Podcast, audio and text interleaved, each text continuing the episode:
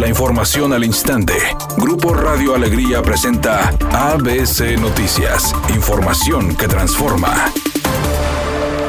Ante la crisis de la falta de agua que vive Nuevo León, la diputada Brenda Sánchez propuso solicitar al gobierno federal la declaratoria de emergencia y establecer a nivel local que se informe con 24 horas de anticipación a los sectores donde habrá cortes de suministro de líquido. La legisladora exhortó al gobierno federal para que a través de la instancia correspondiente se proceda con carácter de urgente realizar la declaratoria de emergencia del estado de Nuevo León por la falta de agua, mientras que solicitó a la Dirección General de Agua y Drenaje y a los 51 municipios del estado que en el ámbito de sus atribuciones realicen acciones inmediatas para optimizar la captación de agua de lluvia, comunicar a la población sobre la situación real de escasez de agua y de los sectores que serán afectados con el corte de suministro, cuando menos 24 horas antes a fin de disminuir las afectaciones provocadas a la sociedad. Finalmente, la diputada Brenda Sánchez destacó que la crisis por la falta de agua no se resolverá solo con recursos económicos, por lo que es fundamental promover una cultura y conciencia social sobre la importancia de cuidar el vital líquido.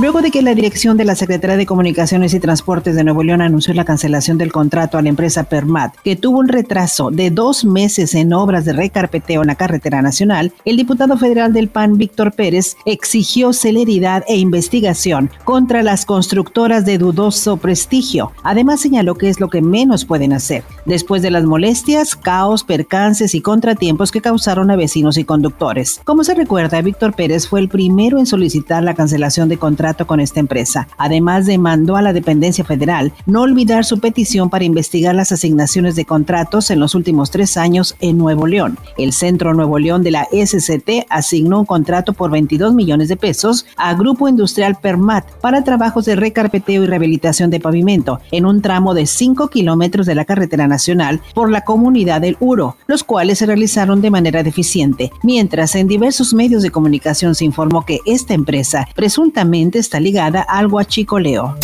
La secretaria de Seguridad Federal, Rosa Isela Rodríguez, informó que la secretaria de Gobernación coordinará la mesa permanente de seguridad para la consulta de revocación de mandato y los comicios para renovar la gubernatura en seis estados de la República.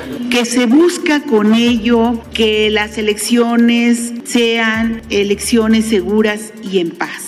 La misión de esta acción conjunta es prevenir, sancionar la violencia y proteger a los candidatos y aspirantes. Editorial ABC con Eduardo Garza. En unas semanas en San Pedro y Santa Catarina los agentes de tránsito ya no aplicarán boletas de multa. Ahora entregarán citatorios para que un juez decida la modalidad y la forma de pago, ya sea trabajo comunitario o sanción económica. Se están modernizando y están probando. Ojalá les den buenos resultados. Hoy se juegan partidos de clasificación rumbo al Mundial en CONCACAF. Estados Unidos contra Honduras, Salvador contra Canadá y México contra Panamá. En punto de las 9 de la noche el partido del día de hoy. Si México gana, habrá dado un importante paso rumbo a su calificación de forma directa para el próximo Mundial. Si México empata, se le escapa seguramente el equipo de los Estados Unidos y estaría en una pelea derecha contra el equipo panameño en los últimos tres partidos que quedaría. El cantante Maluma anunció que traerá su papi Juancho Tour a México, con el que llegará a varias ciudades, entre ellas Querétaro, Guadalajara, Monterrey, Ciudad de México y Baja California. Dijo que está ansioso por reencontrarse con sus fanáticos de tierras aztecas y que le encanta actuar por acá porque siempre es muy bien recibido.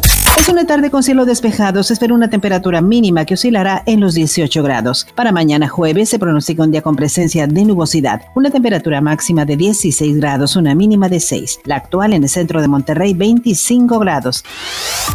ABC Noticias, información que transforma.